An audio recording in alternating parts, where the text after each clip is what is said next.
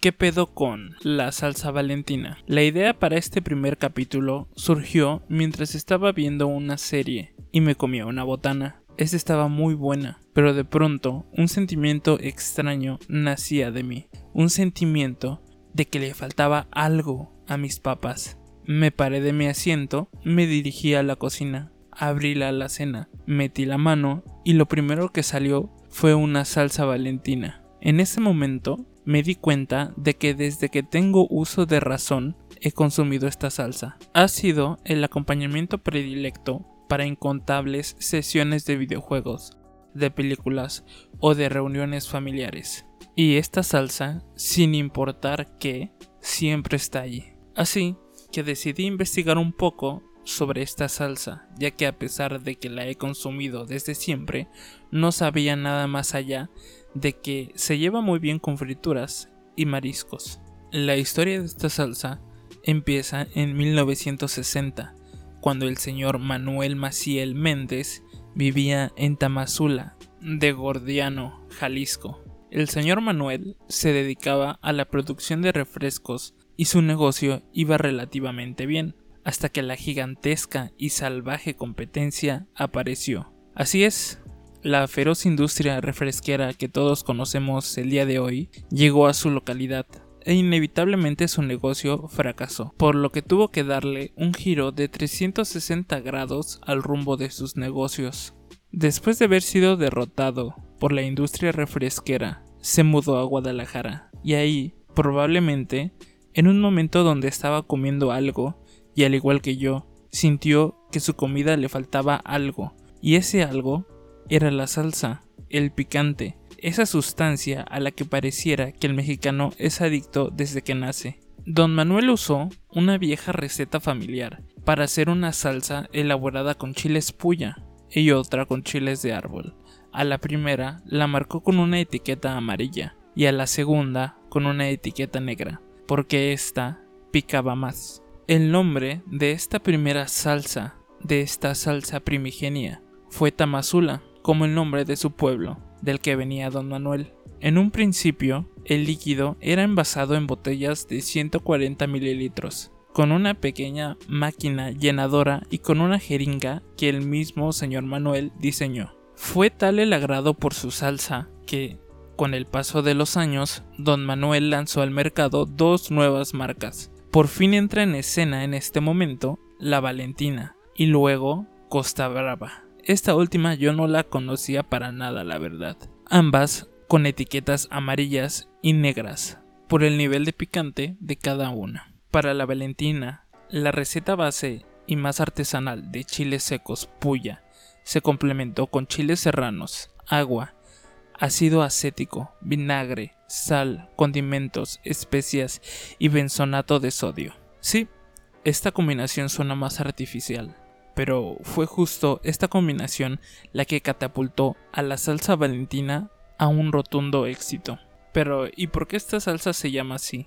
Porque Valentina. ¿De dónde surgió este nombre? Valentina Ramírez Avitia fue una soldadera que nació en 1893 en el Noratal, localidad del municipio de Tamazula, de Victoria, en Durango. A los 17 años de edad, Valentina se unió a las tropas maderistas vestida de hombre, identificándose como Juan Ramírez, con la carabina, las estucheras, las botas, la ropa y el caballo de su hermano Anastasio, Valentina se fue a la bola. Un año después, Valentina, entre comillas, Juan Ramírez, ya tenía grado de teniente, pero fue dada de baja de las filas de la revolución cuando un compañero descubrió por accidente sus trenzas. Atropellada por un auto en 1969, quedó inválida por el resto de su vida. Valentina murió el 4 de abril de 1979 y fue sepultada en la fosa común del Panteón Civil de Culiacán, Sinaloa.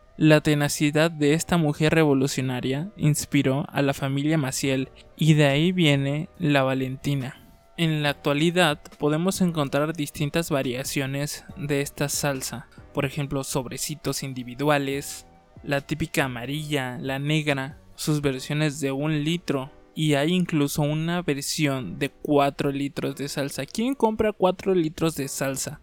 De hecho, jamás he visto esa presentación tan grande. No que me acuerde. Quizás un restaurante, tal vez, pero me pareció increíble ese envase de 4 litros.